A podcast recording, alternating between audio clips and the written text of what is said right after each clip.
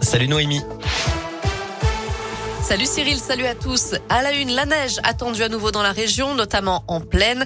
Des flocons ce soir sur le massif central à partir de 300-500 mètres d'altitude. Et demain, quelques centimètres sont attendus à basse altitude euh, du massif central jusqu'en vallée du Rhône. L'Ain, l'Isère, la Drôme et l'Ardèche sont en vigilance jaune, neige verglas à partir de la nuit prochaine. Et puis je rappelle que le Rhône est toujours en vigilance crue. Nous referons un point sur la météo à la fin de cette édition. Bilan positif pour cette première soirée de fête des Lumières à Lyon. Pas d'incident majeur à signaler hier d'après la préfecture. Les règles sanitaires ont été plutôt bien respectées dans l'ensemble.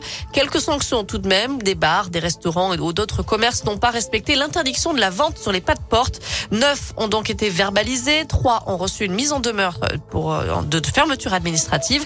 Par ailleurs, deux restaurants de Presqu'île ont fait l'objet de fermeture administrative immédiate pour non-respect de la réglementation sanitaire.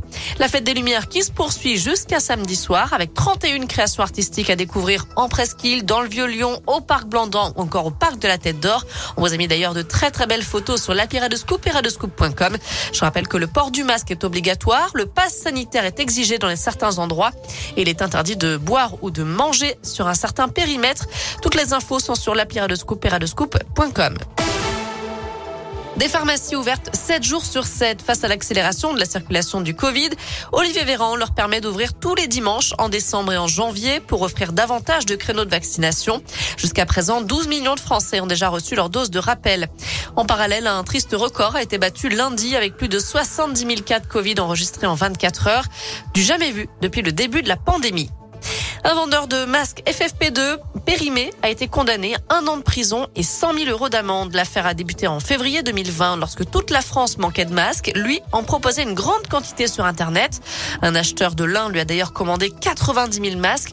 Mais le fabricant des produits les a repérés, a porté plainte, d'autant que les dates de péremption avaient été changées. L'homme a finalement pu être interpellé lors de la livraison et la marchandise a été saisie. Une proposition qui tombe à l'eau. L'idée d'une primaire à gauche lancée hier soir par la socialiste Anne Hidalgo a reçu une fin de non-recevoir de tous ses concurrents écologistes, insoumis et communistes. Il dénonce une manœuvre tactique. Les agriculteurs frappés par la grippe aviaire, de nouveau, trois élevages contaminés ont été découverts dans le nord de la France, qui porte à cinq le nombre d'élevages touchés au total dans le pays. Neuf cas ont été rapportés en faune sauvage et trois en basse-cour d'après le ministère de l'Agriculture. Un mot de sport pour terminer. La lyonnaise Manon Brunet a été élue escrimeuse française de l'année par les internautes.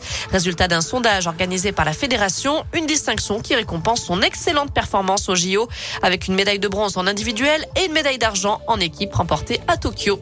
Côté météo, je le disais, la neige est attendue jusqu'en pleine la nuit prochaine. Pour aujourd'hui, c'est une alternance de nuages et d'éclaircies. À tout à l'heure.